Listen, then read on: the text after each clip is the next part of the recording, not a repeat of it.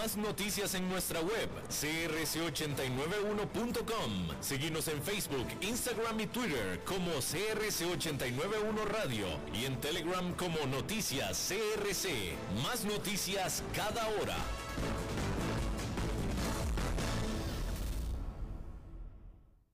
CRC 89.1 Radio y Cadena Radial Costarricense no se hacen responsables por las opiniones emitidas en este programa. Transcomer, puesto de bolsa de comercio, presenta a las 5 con Alberto Padilla.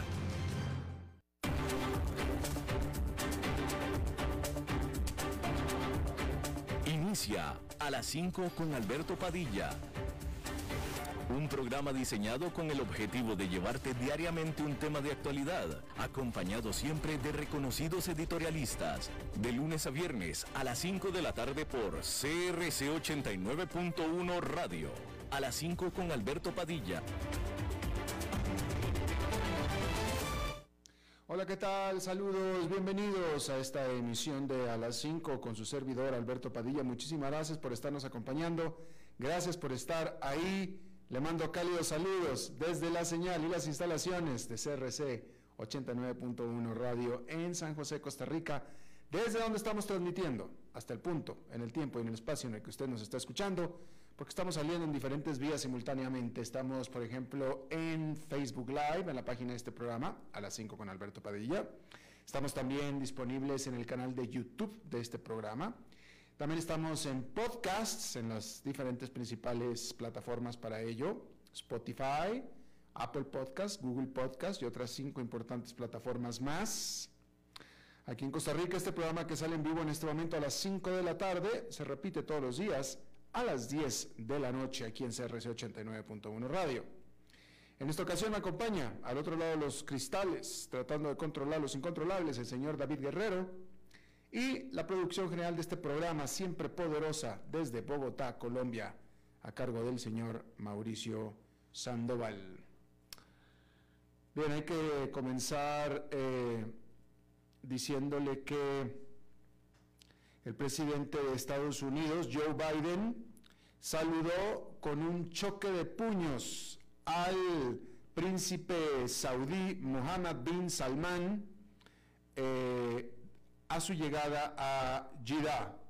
El presidente Biden, que una vez prometió hacer al reino un paria internacional después de que el príncipe ordenara el asesinato de Yamal Khashoggi, un periodista, en el consulado de Arabia en Turquía, y bueno, pues ahora tuvo que acercarse el presidente Biden justamente a Arabia Saudita. Los dos líderes discutieron acerca de el mercado petrolero y la seguridad regional. Asimismo, el presidente Biden también alabó la decisión de los sauditas de abrir su espacio aéreo a aviones civiles, incluyendo vuelos desde Israel. En Europa, oficiales alrededor de todo el continente emitieron advertencias sobre la salud ante las temperaturas extremas que se están presentando durante los últimos días y que continuarán por los próximos días, en donde se está sobrepasando los 40 grados centígrados en muchos lugares. Por ejemplo, en la Gran Bretaña, ahí se emitió la primer alerta sobre clima caliente de la historia del país. Miles de personas ya, han sido evacuadas de sus casas para escapar a los incendios en Francia, en Portugal y España. Obviamente los incendios provocados por esta onda de calor. La Organización Mundial de la Salud reportó la más grande, sostenida decline o declive de la administración de vacunas en general para los niños. decirlo de la manera más correcta es la más grande caída sostenida en el tiempo en la administración de vacunas infantiles de, eh, de los últimos 30 años en todo el mundo. De acuerdo a los datos oficiales de la Organización Mundial de la Salud, el número de menores de edad que ha recibido las tres dosis de vacunas en contra de la difteria y del tétano ha caído un 5% de entre el 2019 y el 2021. Y la Organización Mundial de la Salud culpa esto a la disrupción causada por el COVID-19 en las cadenas de suministro, básicamente, como parte de la, eh, del problema o de la causante de esta caída. Bien, ahí lo tiene usted. bueno, informarle también que eh, esta es una noticia de ayer, aunque la noticia de último minuto de hoy es la causa del fallecimiento de Ivana Trump. Ivana Trump es la primera fue la primera esposa del expresidente Donald Trump y la madre de tres de sus hijos mayores, de los tres hijos mayores y más cercanos al presidente incluso, que son Donald Trump Jr., Ivanka Trump y Eric Trump, que todos trabajan con él la organización Trump. Ivana, que en su momento fue mucho, mucho, muy famosa, tan famosa como su esposo, eh, la causa, se, se informó en esta tarde, la causa oficial de la muerte, y la causa oficial de la muerte fue eh, un golpe severo en el pecho de manera accidental. Todo parece indicar que se cayó de las escaleras en su casa de manera accidental, porque la encontraron al pie de una escalera de caracol en su casa en Manhattan. Bien, ahí lo tiene usted. Y bueno, las ventas minoristas o las ventas de consumo en Estados Unidos rebotaron de manera muy importante durante junio y por supuesto esto aliviando los temores de una inminente recesión. De acuerdo al Departamento de Comercio de los Estados Unidos, las ventas comerciales subieron un punto porcentual durante el mes pasado que es mejor que el 0,8% que se había pronosticado por parte del consenso de los economistas. Y bueno, esto hizo que hubiera buen ánimo allá en Nueva York, donde hubo ganancias generalizadas ante este reporte y el índice industrial Dow Jones quedó con una ganancia de 2,15%, el Nasdaq Composite con una ganancia de 1,79% y el Standard Poor's 500 con un avance de 1,92%. Eh, más adelante, hoy es viernes y vamos a estar hablando de los mercados con Oscar Gutiérrez de Transcomer, pero, pues, o sea, es que esto es, este es un arma de doble filo porque eh, qué bueno que no va a haber recesión, pero eso significa entonces que va a continuar la inflación.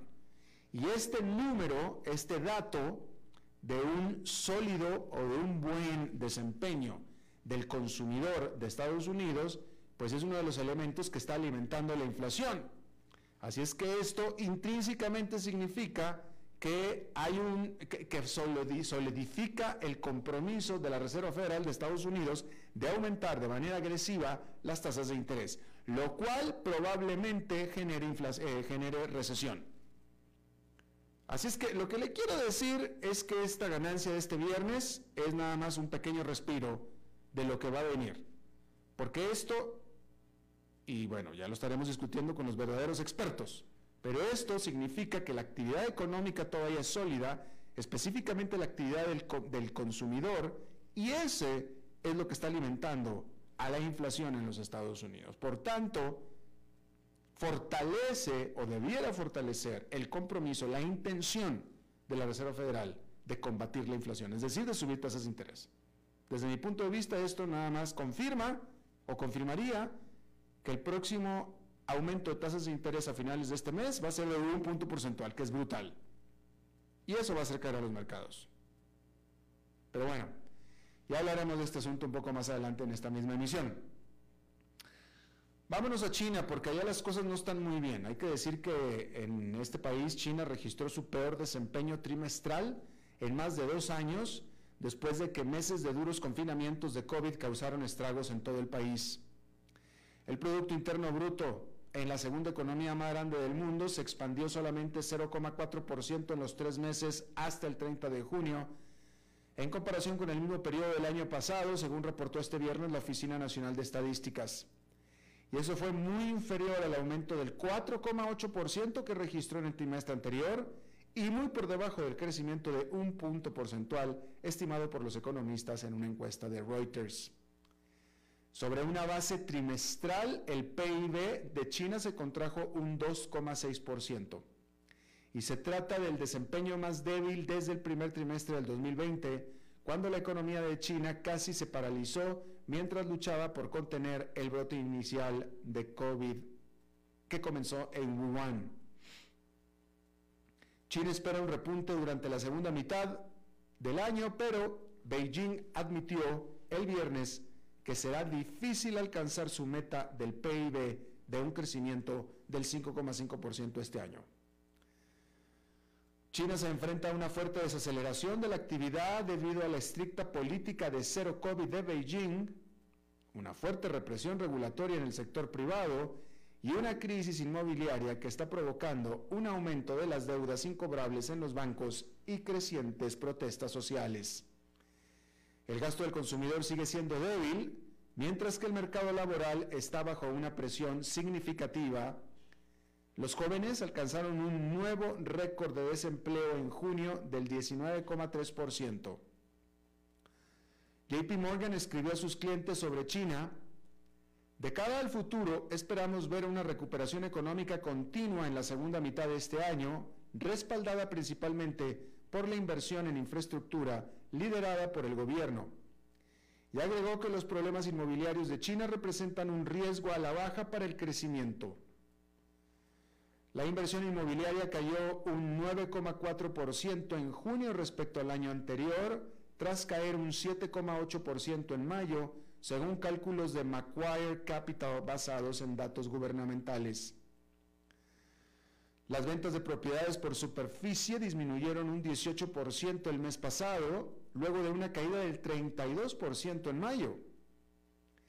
En los últimos días, Desesperados compradores de viviendas en docenas de ciudades se han negado a pagar las hipotecas de sus casas sin terminar.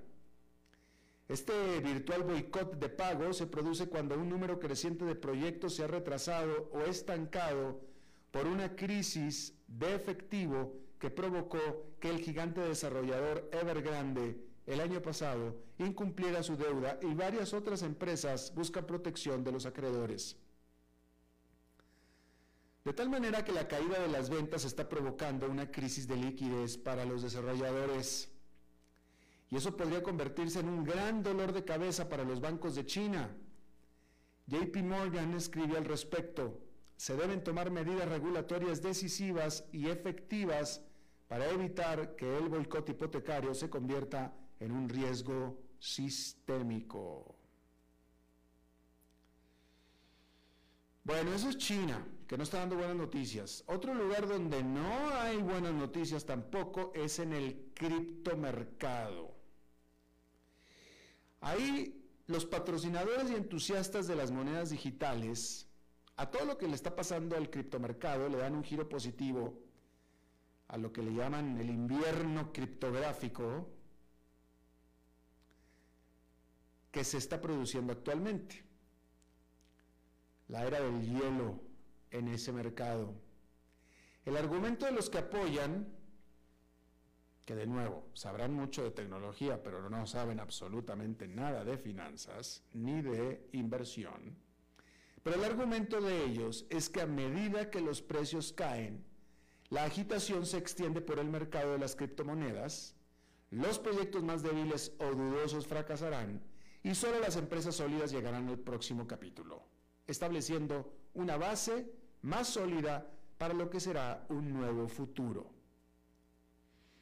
Y podrá ser, ¿eh? Podrá ser, pero incluso si seguimos esa lógica, claramente aún no es el momento que ellos están diciendo. Ese momento todavía no está aquí, todavía no llega. El criptomercado continúa en un periodo de consolidación, por decirlo menos, si no es que de franco caos Seguramente el futuro va a ser mejor, pero el futuro, y el futuro sigue siendo eso, el futuro, el presente es esta realidad que tenemos ahora y es desastrosa. Celsius se convirtió esta semana tan solo en la más reciente empresa de la industria cripto en declararse en quiebra. Este criptoprestamista que tiene 1,7 millones de usuarios congeló los retiros y transferencias el mes pasado, citando condiciones de mercado extremas. Otro prestamista de criptomonedas, Voyager Digital, se declaró en bancarrota la semana pasada. Dijo que la volatilidad prolongada y el contagio en los criptomercados en, los últimos meses así como el incumplimiento de un préstamo por parte de un cliente, requerirían una acción deliberada y decisiva. Ahora, ¿cuál es la perspectiva para el inversionista? El actual y el potencial, el que quiere, el que lo piensa. Es probable, muy probable que haya más víctimas en los próximos meses. Bitcoin languidece por debajo de los 20 mil dólares al continuar el miedo dominando la confianza de los inversionistas, exprimiendo a quienes hicieron apuestas arriesgadas cuando los precios eran muchos más altos. La moneda digital se ha desplomado más del 70% desde su pico de noviembre. Ether está aproximadamente un 78% por debajo de su máximo histórico. Si es que vendrá un buen momento para entrar al criptomercado, parece claro que ese momento no está a la vista aún. No todavía. Bien, ahora, en Estados Unidos, el director general del principal banco de Wall Street, JP Morgan, Jamie Dimon, de nombre él, sorprendió a los inversionistas el jueves por la mañana cuando anunció una suspensión temporal de la recompra de acciones del banco. Los inversionistas parecían desconcertados por la noticia. Apenas el último trimestre, JP Morgan autorizó un programa de recompra accionaria por 30 mil millones de dólares. Pero el anuncio sigue los resultados publicados recientemente de la prueba de estrés anual por parte de la Reserva Federal. La prueba sugirió que JP Morgan, que es el banco más grande de Estados Unidos por activos, tendría que reducir las recompras a corto plazo debido a un aumento en las reservas de capital. Dimon dijo que la suspensión se implementó para cumplir con los requisitos de capital y permitirnos brindar un mejor servicio a nuestros clientes y a la comunidad a través de una amplia gama de entornos económicos lo que indica que la inflación y el aumento de las tasas de interés también están causando que los bancos cambien la asignación de capital. ¿Por qué esto es importante? Porque los ejecutivos suelen utilizar las recompras accionarias para reducir la cantidad de acciones disponibles en el mercado, lo que aumenta la demanda de sus acciones y las ganancias por acción. Pero los críticos responden que esto permite que los ejecutivos ultra ricos manipulen los mercados mientras canalizan las ganancias corporativas a sus propios bolsillos en lugar de a la economía. Y es que datos de la SEC, es decir, de la autoridad bursátil, muestran que los ejecutivos venden más acciones en los ocho días posteriores al anuncio de recompra de sus empresas que en cualquier otro momento. Recompras que han representado una parte cada vez mayor de las ganancias corporativas durante la última década. Las acciones corporativas pertenecen en gran parte a estadounidenses adinerados. El 10% de los hogares estadounidenses con mayor riqueza posee alrededor del 90% de las acciones corporativas. ¿Sí? Déjenme le doy más perspectiva. Más del 60% de los hogares estadounidenses tiene alguna forma de inversión ligada a acciones, ¿sí? Más del 60%. Típicamente a través de los fondos para el retiro. Más del 60%. Es decir, la mayoría de los estadounidenses tiene su dinero atado a acciones, aunque no se den cuenta. La mayoría de los estadounidenses. Pero el 10% de los hogares estadounidenses con mayor riqueza posee alrededor del 90% de las acciones corporativas. El año pasado, las empresas del SP500 recompraron por un valor, recompraron acciones, por un valor récord de 882 mil, 882 mil millones de dólares de sus propias acciones. Las recompras del SP500 también establecieron récords trimestrales y de 12 meses en el primer trimestre del 2022.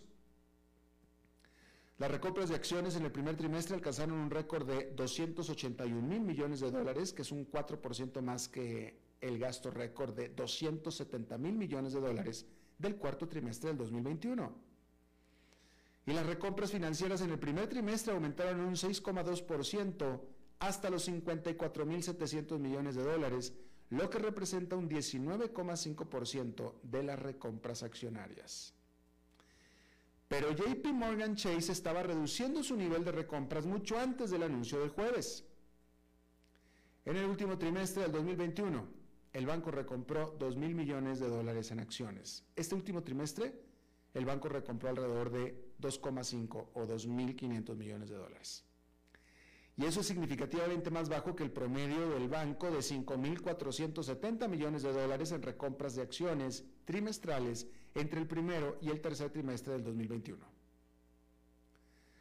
Analistas señalan que las empresas pueden estar rehuyendo a la tendencia y que las recompras no han sido en gran una gran palanca para las acciones de JP Morgan, cuando menos durante los últimos años. Pero JP Morgan, sin embargo, es visto como un referente de la industria financiera, por lo que este anuncio puede pronosticar lo que vendrá para el resto del sector financiero. Es decir, que se espera que el resto del sector anuncie que disminuyen las recompras bursátiles, las recompras accionarias. Y bueno, como seguramente vamos a estar hablando un poco más adelante con Oscar Gutiérrez, fue un terrible segundo trimestre para los mercados, terrible. Recibieron una paliza esta semana. Esta semana con toda la ganancia este viernes, esta semana será de perdedora importante para los principales indicadores allá en Nueva York, sobre todo al estar los grandes bancos arrojando decepcionantes resultados trimestrales. Para decirlo como es, los mercados y la economía enfrentaron tres muy turbulentos meses entre marzo y junio el régimen de aumento de tasas de interés de la Reserva Federal y la invasión de Ucrania por parte de Rusia golpearon la confianza de los inversionistas y consumidores. El sector financiero también está sufriendo.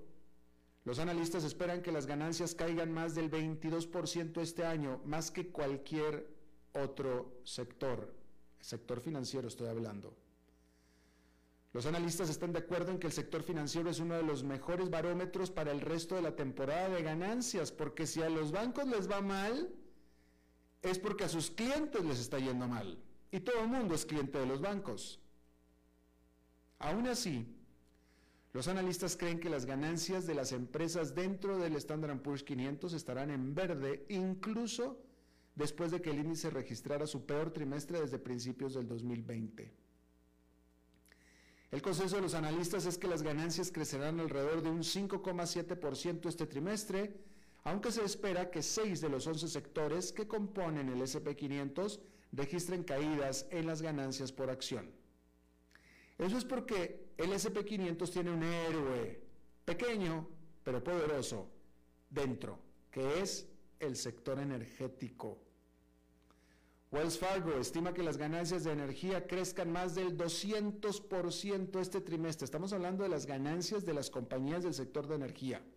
Crezcan más del 200% este trimestre, casi triplicando las ganancias del año anterior. Las ganancias de energía representan solo el 4,2% del SP500 general, pero si las elimina de la combinación de ganancias, es probable que el índice caiga alrededor del 2% este trimestre. De nuevo, un sector muy pequeño, pero muy poderoso por la cantidad de ganancia. Si bien la invasión en Ucrania y la imprevisibilidad relacionada afectaron a casi todos los sectores del mercado, el petróleo se benefició, como hemos estado hablando aquí. El petróleo WTI, es decir, West Texas Intermediate, que es el punto referencial de Estados Unidos, promedió casi los 109 dólares barril en el segundo trimestre, que es un 65% más año tras año. Y con esto los precios de la gasolina, que revientan la billetera del consumidor en la bomba, dieron un impulso a las empresas orientadas al consumidor, como es el caso de Exxon. Recordar que este desempeño de un solo sector no es desconocido durante las recesiones económicas. En el segundo trimestre del 2020 fue el Big Tech el que hizo el trabajo pesado. Alphabet, Amazon, Apple, Facebook, que ahora es Meta, ganaron más de 28 mil millones de dólares combinados. Las ganancias positivas impulsaron el valor total de las empresas por encima de los 5 billones de dólares, que es casi la quinta parte de todo el SP500. Pero pues eso fue hmm, en el segundo trimestre del 2020. Ahora estamos en el tercer trimestre del 2022. Las cosas son totalmente diferentes. El sector tecnológico representa alrededor del 30% del SP500 y ejerce mucho más influencia que el 4% de la energía. Y encima el sector energético está comenzando a perder vapor. Los precios del petróleo han caído precipitadamente debido a que los inversionistas les preocupa que las, esperadas alzas de tasas de interés de la Fed este mes puedan generar una reducción en la demanda al desacelerar la economía. El crudo US West Texas Intermediate, el WTI, estaba a 95 dólares con 2 centavos el barril el jueves. Mientras que las acciones de energía, seguidas por el ETF Energy Select Sector SPDR, han caído alrededor de un 18% en lo que va de este mes. Bien, vamos a cambiar de tema. Déjeme informarle que, bueno, ya le había dicho yo aquí, vamos a hablar de PepsiCo, pero PepsiCo, que es la productora de Pepsi, resulta que Pepsi es lo que menos vende PepsiCo. PepsiCo es en realidad una empresa de bocadillos, una empresa de snacks, que produce una bebida carbonada que se llama Pepsi. Pero el grueso del negocio son los snacks, ¿sí? Y hablando de los snacks, la mayor tendencia en bocadillos es hacia lo pequeño. Las bolsas de papas fritas y los refrescos se están volviendo más chicos y más demandados. PepsiCo está experimentando un gran crecimiento de bocadillos de formato pequeño, así como en mini latas de sus productos con azúcar, informó la empresa el martes al presentar resultados trimestrales. ¿La razón? Bueno, pues la razón es la moda de control de porciones que tenemos los consumidores, que creemos que comernos tres bolsitas pequeñitas de un snack es mejor que una que casi le cabe el tamaño de las tres. Esa es la verdad. ¿Sí? Entonces, eh, hay que decir que de todos modos, aparte, PepsiCo ha estado eh,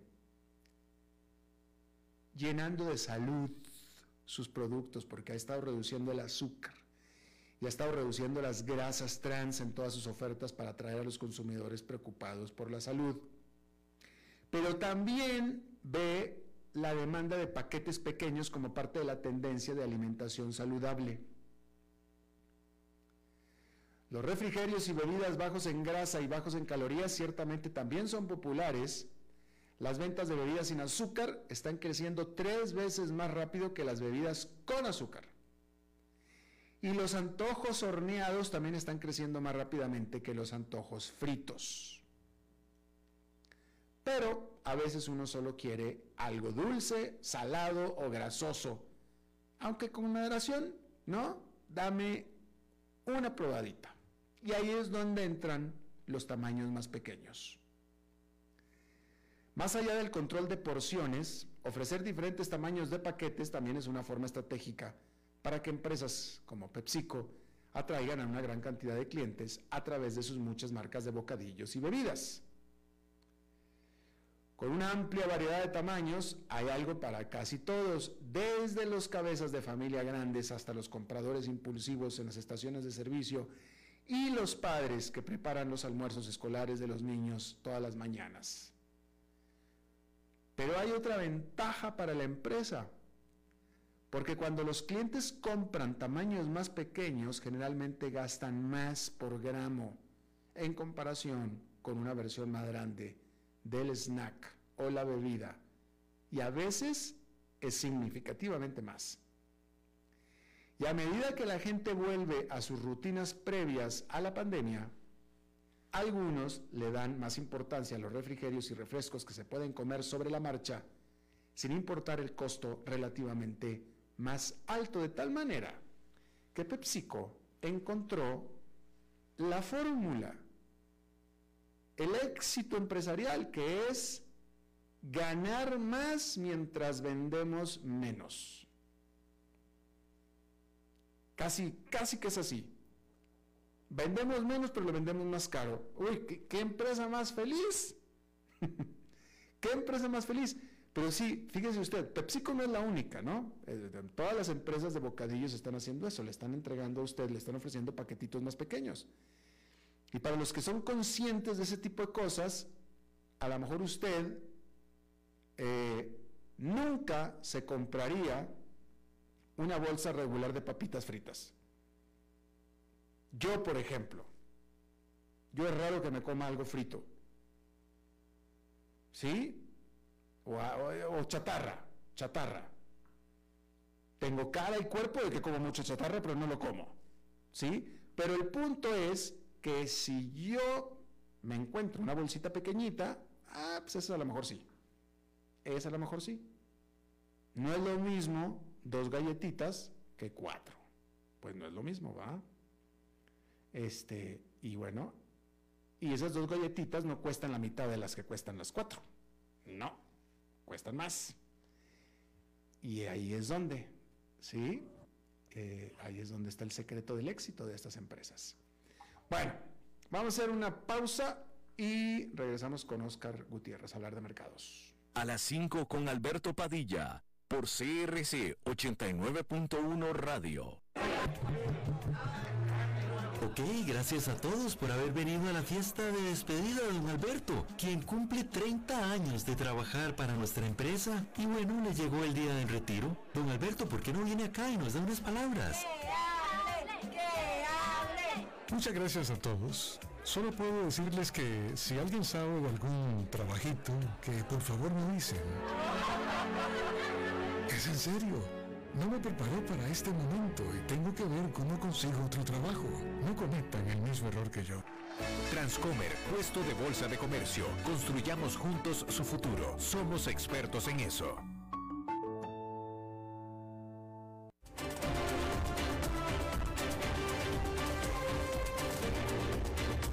Seguimos escuchando a las 5 con Alberto Padilla. Bueno, es viernes y los viernes toca hablar de mercados en este segmento patrocinado por Transcomer y, como cada viernes, Oscar Gutiérrez. ¿De dónde? De Transcomer. Oscar, ¿cómo estás? Muy bien, Alberto. Buenas tardes. Buenas tardes. Eh, y bueno, como bien decías, eh, se cierra la semana eh, negativa a pesar de que el día de hoy fue muy bueno.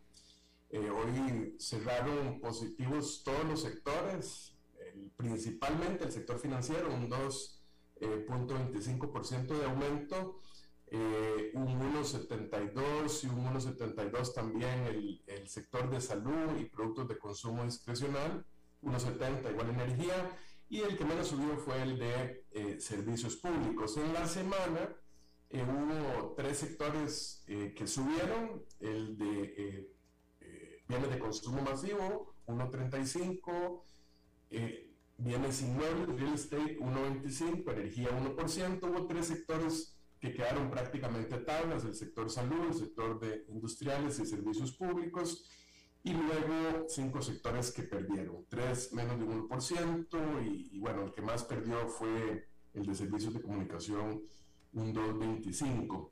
Esta semana un poco, Alberto, la montaña rusa estuvo eh, relacionado con las expectativas de aumento de tasa eh, y relacionado con los aumentos de inflación que se reportaron durante la semana. Si te acordás, la semana anterior las, las apuestas de aumento de tasa estaban 93 a 7% en favor de un aumento de 0.75 eh, versus un 1%, es decir, 75 puntos base versus 100 puntos base.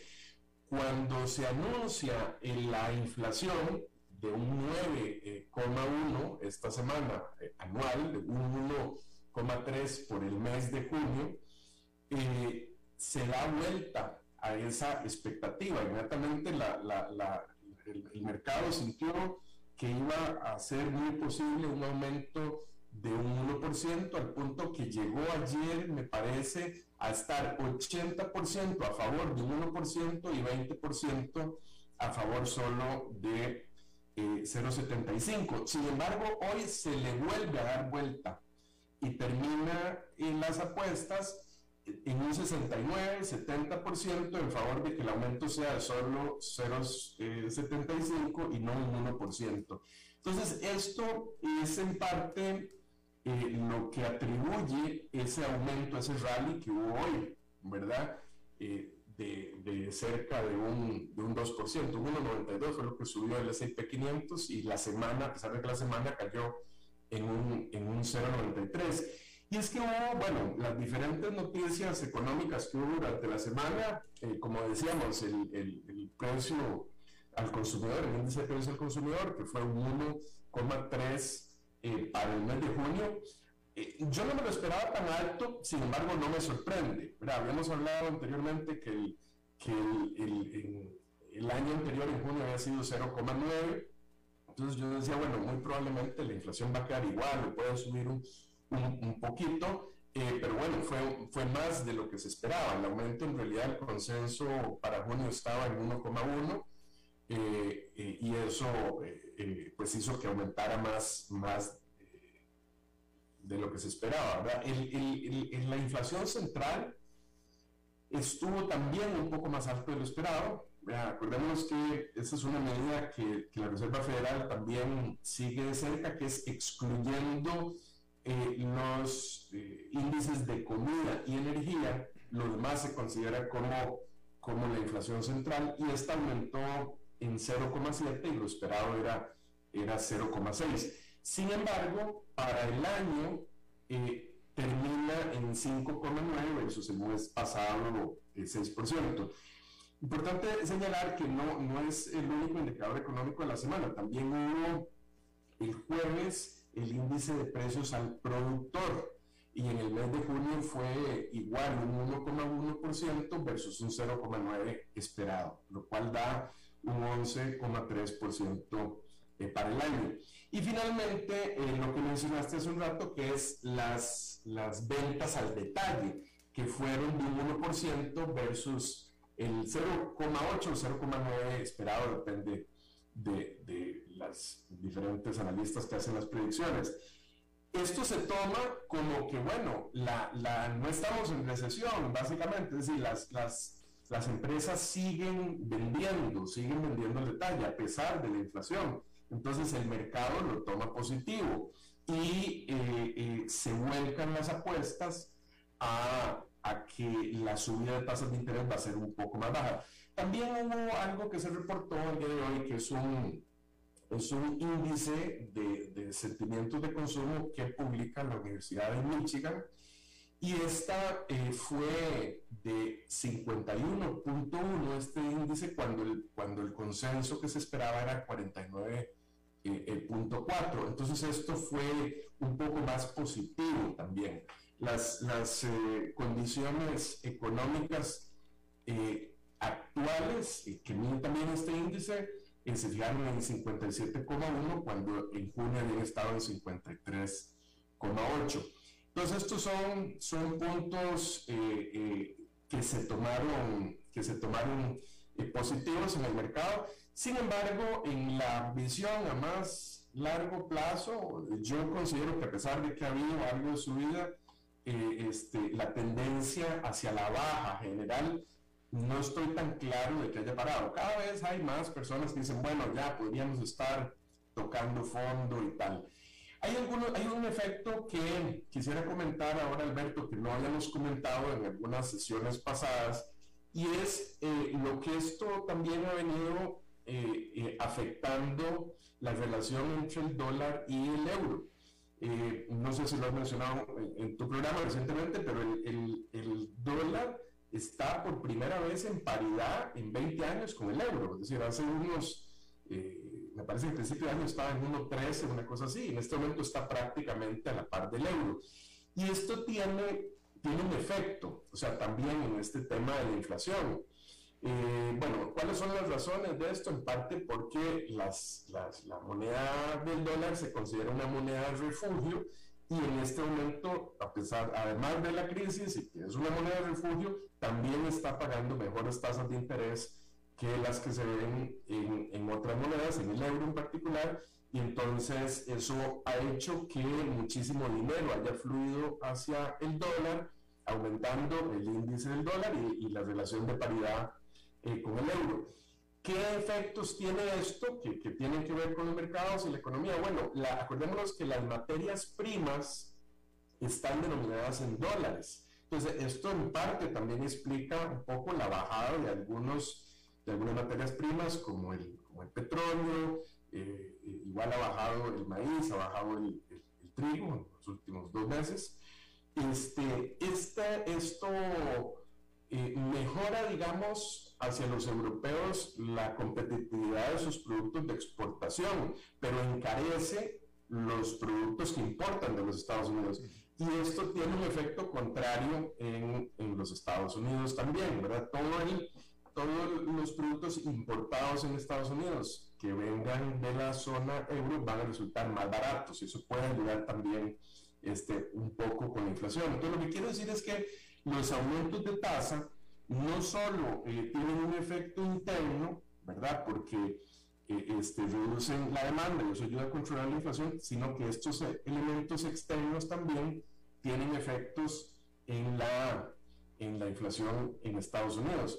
Eh, hay que tomar en cuenta también que esto afecta a algunas empresas estadounidenses que son multinacionales y que muchos de sus ingresos provienen de Europa. Ejemplos de esto pueden ser empresas como Apple, como Microsoft, como Google, como Tesla, que venden en Europa eh, eh, en dólares, no necesariamente pueden ajustar los precios, entonces cuando traducen estos dólares, eh, perdón, estos euros generados allá a dólares, representan menos ingresos y entonces eso puede eh, afectar eh, un poco eh, los ingresos.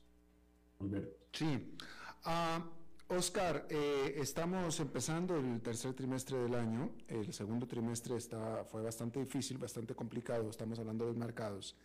¿Hay razones para pensar que el tercer trimestre será mejor, igual o peor que el segundo trimestre? Bueno, mira, las expectativas están mucho en, la, en los resultados de las empresas y en la guía que éstas tengan hacia adelante.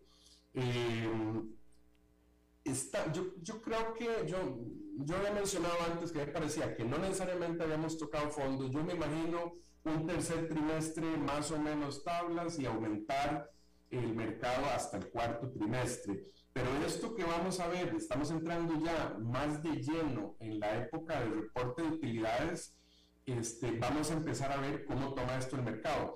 Por cierto que la semana pasada habíamos anunciado, habíamos comentado que esta semana reportaban varios bancos. Y eh, entre ellos, bueno, aquí tenemos, por ejemplo, reportó el, el, el, jueves, ayer reportó JP Morgan, Morgan Stanley, y hoy reportaron en Bank of New York Mellon, Citibank, US Bank, Wells Fargo, por ejemplo. Y todos los bancos subieron de precio, a pesar de que algunos este, reportaron menos utilidades de las, que, de, las expectativas que tenían los analistas. Por ejemplo, JP Morgan tenía, el, consenso era que las utilidades iban a andar en 2.85, reportaron 2.76, que fue un poco menor, y sin embargo el stock subió como de 108 a 113. Ojo que esta subida en realidad no se dio en el momento que reportaron que fue, que fue jueves. Prácticamente eh, el día jueves JP Morgan y Morgan Stanley estuvieron eh, más o menos tablas y esta subida que reportaron también Morgan Stanley que subió de 74 a 78 ocurrió el día de hoy. En parte yo lo atribuyo, bueno, aparte de las noticias que ya dijimos, el que eh, sí reportó mejor que las expectativas fue Citibank. La Citibank tenía una expectativa de un dólar 67 por acción y reportó 2.19 y el stock subió bastante, subió casi 6 dólares de 44 a 49,9 este, y me parece que esto jaló hacia arriba también el resto de stocks bancarios. Subió, igual le, pasó a Bank of New York Mellon, que eh, eh, la expectativa era un dólar 12, reportó 1.03 y subió de 40,4 a 43. Eh, eh, US Bancorp también la expectativa era 1.07, reportó 0.99 y también subió. Entonces, bueno, vamos a ver eh, eh, como te digo, cómo, cómo se va suscitando el resto de la temporada de, eh, de utilidades. Esto quiero hacer una aclaración con las predicciones, que es, que, es, interesante también, porque uno dice, bueno, si las predicciones en algunos casos eran más altas, se da menos, ¿por qué sube el precio? Bueno, recordemos que las predicciones son de los analistas también, ¿verdad? Y muchas veces, las, las, o sea, no solo los analistas participan en el mercado. Yo puedo ser, por ejemplo, una persona que, que piensa, voy a ponerte el ejemplo de JP Morgan, supongamos que yo hago, leo los reportes de los analistas y veo el stock y digo, no, no, están demasiado optimistas los analistas, no van a tener 2.85, si acaso van a llegar a 2.50, por ejemplo, y reportan 2.76 y más bien es una sorpresa positiva para mí como inversionista. Entonces, ese es uno de los elementos que, que, afecta, eh, que aquí lo, lo, que dice es que la, la, sorpresa fue positiva a pesar de esto. Eh, y eh, bueno, esto tiene, esto tiene este efecto que te digo que no necesariamente es es eh, exactamente lo que, lo que prevén los analistas lo que va a pasar. El otro tema es la guía que da la empresa. En el caso de Citibank, uno de los efectos importantes fue porque, porque las predicciones hacia adelante, eh, Citibank las, eh, las ponía positivas. Los bancos, acordémonos que se benefician de los aumentos de tasa. Ahora, principalmente, y, y más cuando la curva de rendimientos tiene una tendencia hacia arriba, ¿verdad? Porque yo tengo costos de captación a corto plazo y coloco a largo plazo. Sin embargo, eh, aunque está plana la curva, en este momento eh, sí Citibank atribuye eh, parte de estas utilidades al aumento de tasas y puede tener que ver también con el hecho de que entonces su patrimonio también está colocado mejor. Ahora, las indicaciones de los bancos son muy importantes porque, como decías, igualmente son representativas del resto de la economía, ¿verdad? De si va a haber créditos o no va a haber créditos. Entonces, este, eh, como tengo la semana entrante y reportan varias, varias compañías importantes y hay algunos datos económicos también. Vamos a mencionar algunas. Claro, ahora, este, eh, tú lo mencionaste eh, al principio, pero ahora que es la presentación de resultados del trimestre pasado, sería, y esta es pregunta, sería em, de esperar que con esta subida del dólar tan importante que ha habido últimamente, eh, las empresas que exporten, que sean exportadoras de Estados Unidos, que no son pocas, eh, pues digan algo respecto al futuro de lo que esperan con este dólar tan fortalecido, ¿no es cierto? Sí, porque más bien, acordémonos que a los exportadores lo que les sirve es una moneda más barata, ¿verdad? O sea, en este caso, eh, en este caso es a los importadores los que les favorece un dólar más fuerte, a los exportadores les afecta porque sus productos van a ser más caros en el resto del mundo, ¿verdad? Y es al, revés en el caso de los europeos. Entonces, eh, sí, sí, sí es importante tener en cuenta, tener en cuenta cuáles empresas eh, se afectan más, más por esto, ¿verdad? Claro, claro, pero sí, pero el punto es que, que, que, podríamos esperar o deberíamos esperar una guía mínimo de cuidado y de advertencia de estas empresas diciendo muy probablemente mi negocio se va a afectar en el futuro con el dólar como está.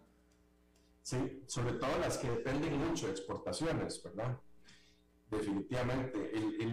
La semana entrante reportan todavía algunos bancos. El lunes, eh, el lunes toca eh, Bank of America, Goldman Sachs, Charles Schwab, eh, y en el resto de la semana vemos de otras industrias. Eh, reporta, por ejemplo, el martes Johnson Johnson, Lockheed Martin, Halliburton. El miércoles reporta Tesla. Algunas líneas aéreas también, United Airlines reporta el miércoles este, y el jueves en American Airlines. Entonces ya empiezan a incluir el resto de eh, de actividades más fuertes. Todavía la semana después de la siguiente es donde más reportan, me parece. La semana entrante también hay un par de datos eh, eh, importantes económicos. Hay este, cantidad de permisos de construcción que indica el crecimiento en, la parte de construcción y también hay algunos datos de desempleo. Pero hay que ponerle atención a, a, estos reportes de utilidades en donde también proyectan cómo ven el siguiente, el siguiente eh, trimestre. Me parece que eso es lo que va a capturar la atención del mercado hasta que, bueno, a fin de mes tenemos eh, finalmente el aumento de tasas que tanto se está produciendo. Claro, por supuesto. Oscar Gutiérrez, presidente de Transcomer, puesto de Bolsa de Comercio. Muchísimas gracias por eh, tu segmento de este viernes. Perfecto, Alberto, muchas gracias. Que tengan buen fin de semana. Igualmente para ti, nos vemos el próximo viernes. Bueno, vamos a hacer una pausa y regresamos con más. A las 5 con Alberto Padilla, por CRC 89.1 Radio. Ok, gracias a todos por haber venido a la fiesta de despedida de don Alberto, quien cumple 30 años de trabajar para nuestra empresa. Y bueno, le llegó el día del retiro. Don Alberto, ¿por qué no viene acá y nos da unas palabras?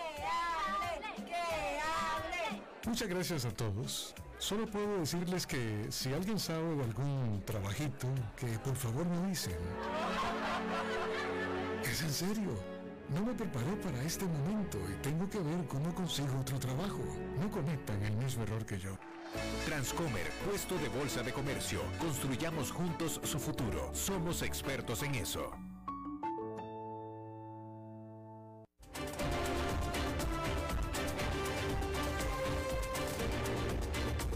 Seguimos escuchando a las 5 con Alberto Padilla.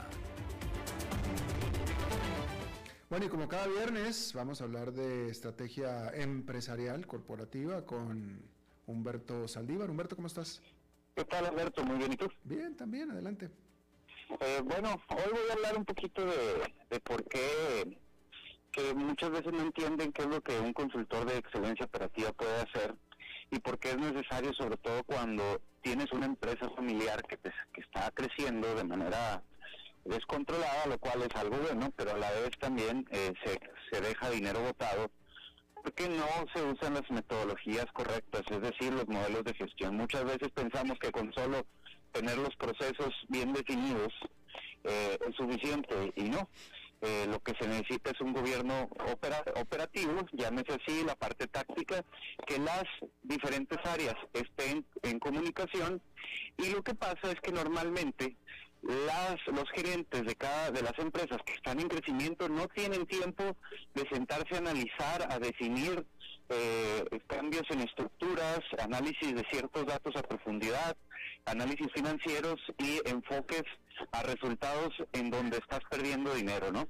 Eso es lo que prácticamente un consultor ayuda y claro, hay de todo tipo de consultoría, pero en el caso de, nosotros lo que hacemos es garantizar la implementación y garantizar el retorno de la inversión de una consultoría o de un proyecto. es decir, si yo te cuesto 300 eh, dólares, por decirte así, te regreso 300 dólares mediante las eficiencias financieras que creo dentro de una empresa. Eh, eh, esa y esas son las bases. Yo les recomiendo a las empresas que estén en crecimiento y que tengan la capacidad de contratar un consultor, que lo hagan si sienten que están perdiendo el control o que no hay cierta comunicación entre diferentes áreas, ¿verdad? Fíjate, acabas de, mencionar tú eh, eh, si eres una empresa que crees que necesitas, pero la, la pregunta, ¿cuándo es, o sea, cuál es el parámetro que un empresario pueda decir, creo que ya necesito y puedo pagar una, una, un consultor? O sea, ¿en qué momento? En, qué momento cuando estoy, qué tan grande, qué tanto dinero vale la empresa, qué tanto estoy vendiendo? Bueno, para, para serte honesto, normalmente eh, nos, a nosotros nos contratan empresas que facturan mínimo 6 millones de dólares al año, ¿verdad? Este y que y que vaya en un crecimiento que tenga una tendencia a, a, probablemente a uno o dos años facturar el doble ¿Por qué? Porque significa que en ese crecimiento va a haber eficiencias que podemos abordar sin afectar el, flujo actual, ¿verdad? E inclusive, si es una empresa ya más grande que factura arriba de 10 millones de dólares, está estable, pero, pero siempre hay oportunidades, eh, también es, rentable. Sí, sí, sí, es una inversión, no es un gasto, y sí, sí requiere bastante esfuerzo a nivel también eh, de, de incorporarse y, de, empoderamiento para que las cosas sucedan, ¿verdad?, dentro de un proyecto.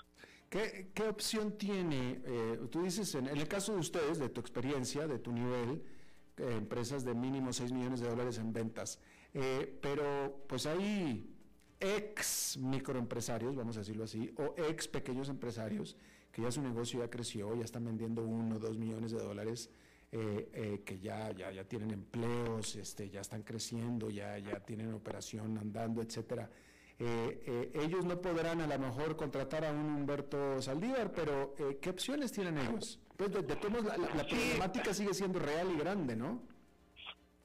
sí, definitivamente. Normalmente esas empresas siguen siendo gestionadas por el mismo mismo dueño, la misma familia y, y, si bien eh, las opciones que tienen pues es contratar a algún consultor que sea un poco más rentable, sin embargo, eh, no pues, pues ahora sí que depende del sapo la pedrada, tiene que tener el expertise.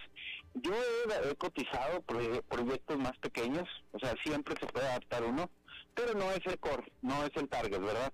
Este, eh, las opciones es buscar un asesoramiento parcial, no completo, por ejemplo, no, eh, yo estoy hablando de una consultoría full time, pero podría ser una consultoría eh, de tiempo medio o tiempo parcial, eh, en donde te, vayan apoyando las cosas que más agreguen valor o las que más vayan a agregar valor, ¿no? Claro. Humberto Saldívar, muchísimas gracias. Gracias a ti, Alberto. Buen fin de semana. Igualmente para ti. Y bueno, eso es todo lo que tenemos por esta emisión de A las 5 con su señor Alberto Padilla. Muchísimas gracias por habernos acompañado. Espero que tenga muy buen fin de semana, termine esta jornada en buena nota, en buen tono y nosotros nos reencontramos en la próxima. Que la pasen muy bien. A las 5 con Alberto Padilla fue traído a ustedes por Transcomer, puesto de bolsa de comercio. Construyamos juntos su futuro. Somos expertos en eso.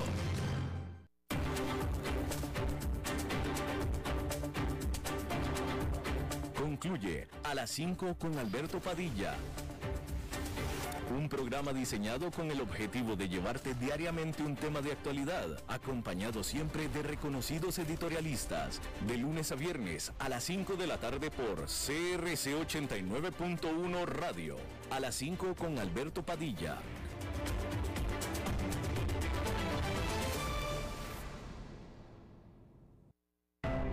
Estamos viviendo momentos de zozobra y dificultad. Muchos compatriotas, hombres y mujeres, no tienen la seguridad del techo, la mesa y el trabajo. Hoy más que nunca la patria nos exige honestidad, compasión y lealtad. Ser leal a la patria sin